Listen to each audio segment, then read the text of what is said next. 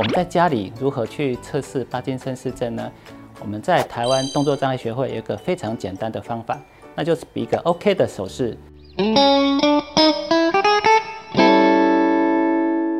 三分钟医学堂，让您更健康。我是神经医学部庄介生医师。今天要跟大家谈的是帕金森氏症。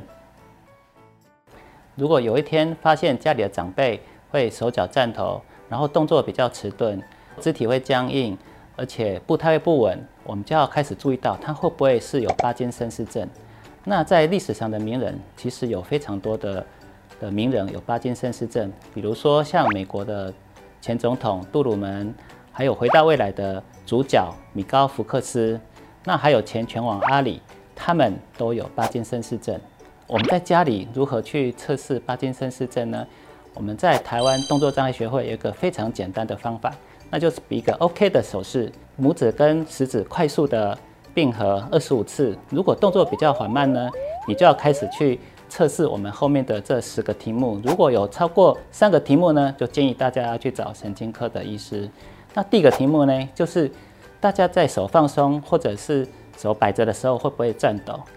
那第二个问题呢，就是走路的时候会不会摆动的时候有一只手，它的手比较僵硬，然后摆动比较缓慢？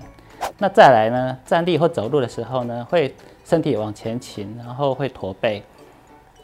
那再来呢？走路的时候是不是会杂乱无章？有时候甚至会打结，好像要跌倒。那步态呢，就是会变得非常的小，然后会容易跌倒。还有呢，很容易就很就很容易疲劳，然后好像很快就没有电了。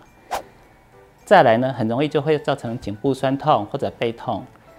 因为动作比较迟钝，所以变得社交会有问题，比较不喜欢跟朋友或家人讲话。他讲话的音调呢，会变得比较小，甚至会有沙哑的问题。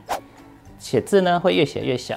如果以上这十个问题有三个问题呢，就建议要再进一步的找医师做诊治。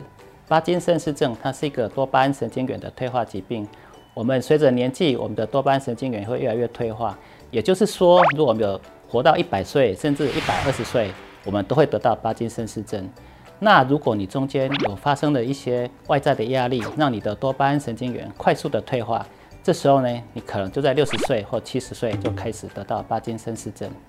那帕金森氏症它的病因呢，就是有分两个部分，一个是环境因素，一个是基因的因素。